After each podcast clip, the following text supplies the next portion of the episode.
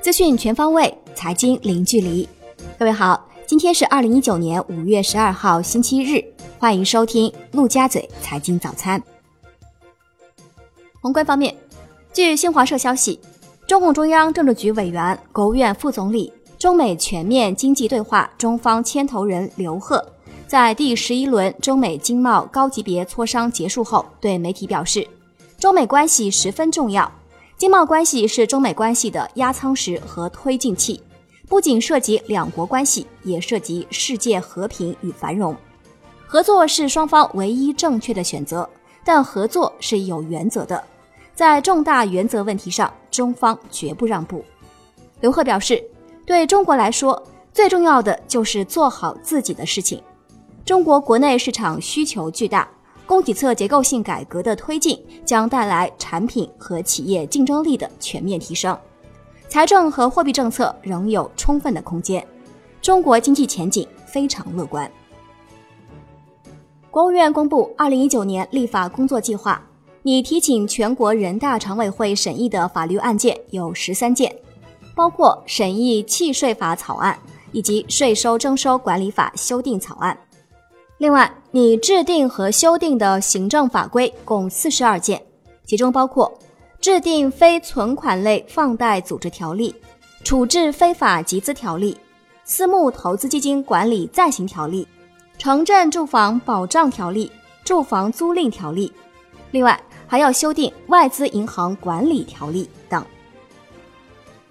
财政部近期就政府和社会资本合作项目绩效管理操作指引，在内部征求各方意见，主要内容包括明确 PPP 项目绩效目标与绩效指标管理内容，明晰绩效监控、绩效评价。及部门间 PPP 工作绩效管理，截至一季度末，PPP 开工项目累计三千三百二十二个，投资额五万亿元。全国海洋生态环境保护工作会议召开，要求做好《海洋环境保护法》等法律法规制修订工作，抓实治理这个关键任务，加快解决突出海洋生态环境问题，抓牢监管这个关键职责。强化从严从紧的政策导向。国内股市方面，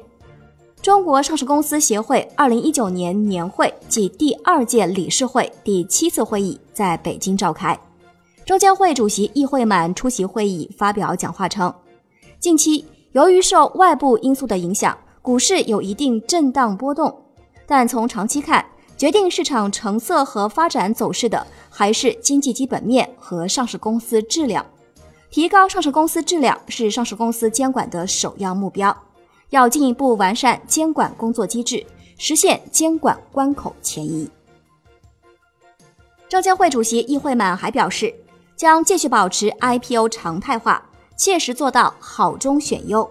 要探索创新退市方式，实现多种形式的退市渠道。同时，将适度优化再融资、并购重组、减持、分拆上市等一系列制度，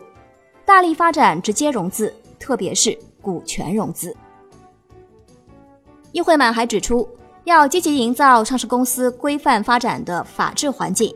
中介机构要归位尽责，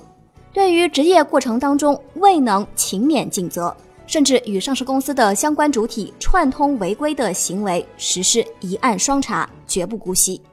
对乱象频出的上市公司，要重点聚焦，严格监管。金融方面，据中国金融信息网的消息，上海将深化以设立自贸区新片区为重点的自贸试验区金融改革创新，争取更有力度的开放举措，探索跨境资金自由收付。